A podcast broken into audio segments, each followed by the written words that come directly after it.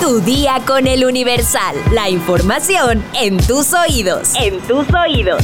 Hola, hoy es viernes 3 de noviembre de 2023. Ya pasó el Halloween, Día de Muertos, ya bye. Declaro formalmente clausurada la temporada de panditas. Bueno, ya la última. ¿Sabes cuáles son los fantasmas de Facebook y por qué son un riesgo para tu privacidad? Descúbrelo al final de este episodio. Mientras tanto, entérate. Espectáculos.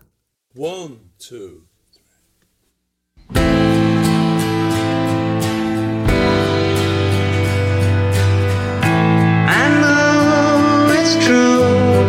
43 años después de la muerte de John Lennon, la voz del ex Beatle volverá a ser escuchada gracias a la tecnología desarrollada por Peter Jackson y su equipo, quienes lograron traer de vuelta la grabación que el músico hizo en 1970 y que ya había tenido un intento de rescate como parte del proyecto The Beatles Anthology en febrero de 1995, pero que quedó sin terminar debido a los complicados retos tecnológicos de la época. El nombre de la canción es Now and Then y la historia detrás de la construcción del tema fue capturada por Oliver Murray en un mini documental que contiene imágenes exclusivas y comentarios únicos de Paul, Ringo, George, Sean, Ono Lennon y Peter Jackson. El legado de The Beatles estableció una de las bases más importantes para la cultura juvenil moderna. Es un gran honor que se me dé la responsabilidad de contar esta historia y creo que evocará muchas emociones diferentes para la gente, ya que todos tenemos una relación muy personal con el trabajo de la banda. Dijo Murray a la plataforma de streaming donde se estrena este viernes el documental.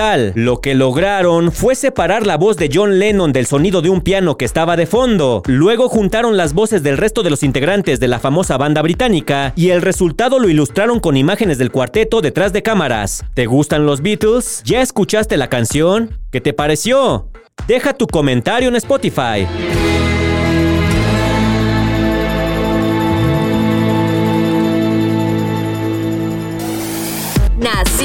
La Secretaría de la Defensa Nacional informó que por la orden del presidente López Obrador se inició el despliegue de elementos de la Guardia Nacional para brindar seguridad y evitar robos y saqueos en colonias del puerto de Acapulco tras el paso del huracán Otis. En un informe de las actividades realizadas por los tres órdenes de gobierno para brindar apoyo a las personas damnificadas por el huracán, la dependencia federal detalló que hay 11.500 elementos en campo, de los cuales 6.500 son de la Sedena y 5.000 de la Guardia Nacional. El pasado primero de noviembre, en Palacio Nacional, al dar a conocer el Plan General de Reconstrucción y apoyo a la población afectada en Acapulco, el presidente López Obrador informó que se establecerá en cada colonia de más de mil viviendas un cuartel de la Guardia Nacional con 250 elementos cada uno para garantizar la paz y tranquilidad de todos los ciudadanos y evitar el robo en vivienda y establecimientos comerciales. El presidente López Obrador adelantó que la instalación de estos cuarteles de la Guardia Nacional en las colonias del puerto será hasta lograr la normalidad completa.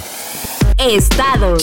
Una balacera produjo crisis entre los asistentes que llegaron este 2 de noviembre a visitar a sus seres queridos en el Panteón Parque Memorial Galloso, ubicado en el municipio mexiquense de Naucalpan, donde se registró una balacera en el que una persona murió y otras dos resultaron lesionadas. Según el reporte de la Unidad de Protección Civil, recibieron una llamada de que se habían escuchado impactos de bala en el cementerio y varios visitantes estaban heridos. Al sitio ubicado en la avenida Las Torres y Avenida de los Arcos en la comunidad de San Juan Totoltepec se trasladaron paramédicos para brindar atención a los lesionados. Cuando arribaron encontraron a tres personas con impactos de bala y uno de ellos ya no contaba con signos vitales. Las otras dos fueron llevadas en ambulancia a un hospital para recibir atención médica especializada. Hasta la noche de este jueves no se ha informado sobre la detención de algún responsable del ataque. La violencia en el país no deja descansar ni a los muertos, caray.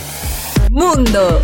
El Congreso de Perú aprueba la ley para prohibir el matrimonio infantil. Adolescentes desde los 16 años podían contraer matrimonio con el permiso de sus padres y solo entre 2013 y 2022 hubo más de 4.000 uniones legales con menores de edad en ese país. Cae en Ecuador Satanás, sangriento sicario del Tren de Aragua. La banda delictiva venezolana Tren de Aragua opera en varios países de Latinoamérica y la captura del sospechoso se ha dado tras un proceso de cooperación internacional entre Colombia y Ecuador. Israel rodea Gaza en su ofensiva terrestre. Jamás advierte que será su maldición. El ejército israelí controla todas las vías de sur a norte en la ciudad palestina.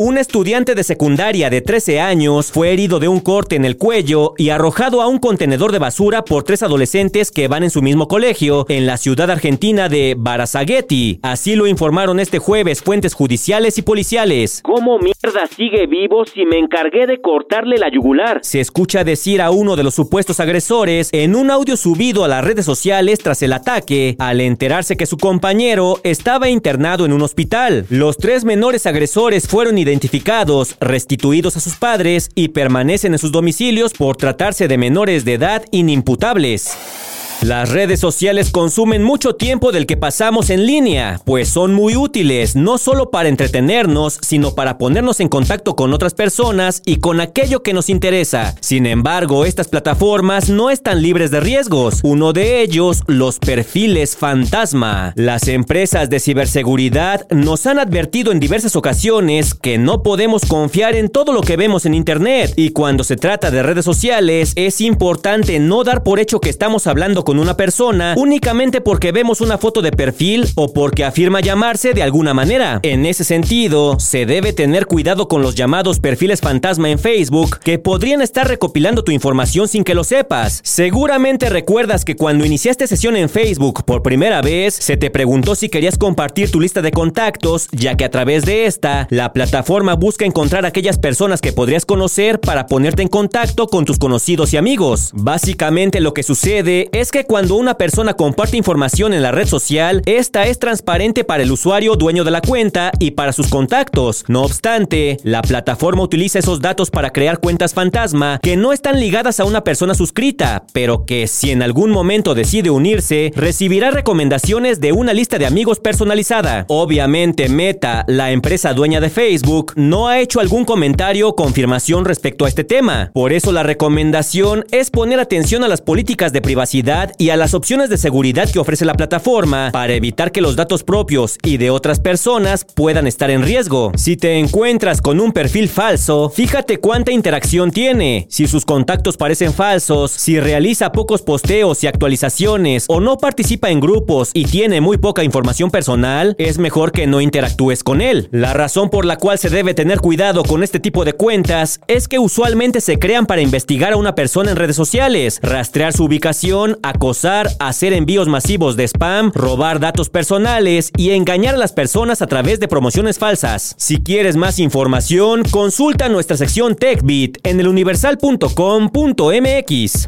Vamos a leer unos cuantos comentarios, mi sección favorita. Ketson nos dice, después de todos los escándalos que hizo Niurka con la Casa de los Famosos, yo también le dejaría de hablar. Hizo todo para que ella destacara cuando era el momento de su hijo. Javier B nos dice, creo que lo de Niurka es para que se siga hablando de ella y su familia. Pepe Solano nos dice, Niurka se lleva de pelos con su hijo. Es solo estrategia para los conciertos del chico y el podcast que está por estrenar ella. Es la mujer escándalo. Saludos. Alex Paz nos dice, excelente y refrescante forma de dar las noticias. Muy útiles las recomendaciones al final de cada episodio. Nancy Danae nos dice, gracias señor X por las noticias. Me hice bolas con lo de la línea 1 del metro, pero gracias por informarnos. Saludos a Carla Quintero que dice que soy genial. Muchas gracias. Mareo Band nos dice, muchas gracias por todos los días brindarnos las noticias con tanto ánimo y con esa voz tan linda. Y por último, Sandy Torres nos dice, esas recomendaciones para cenar suenan deliciosas. Claro que sí, ya lo saben.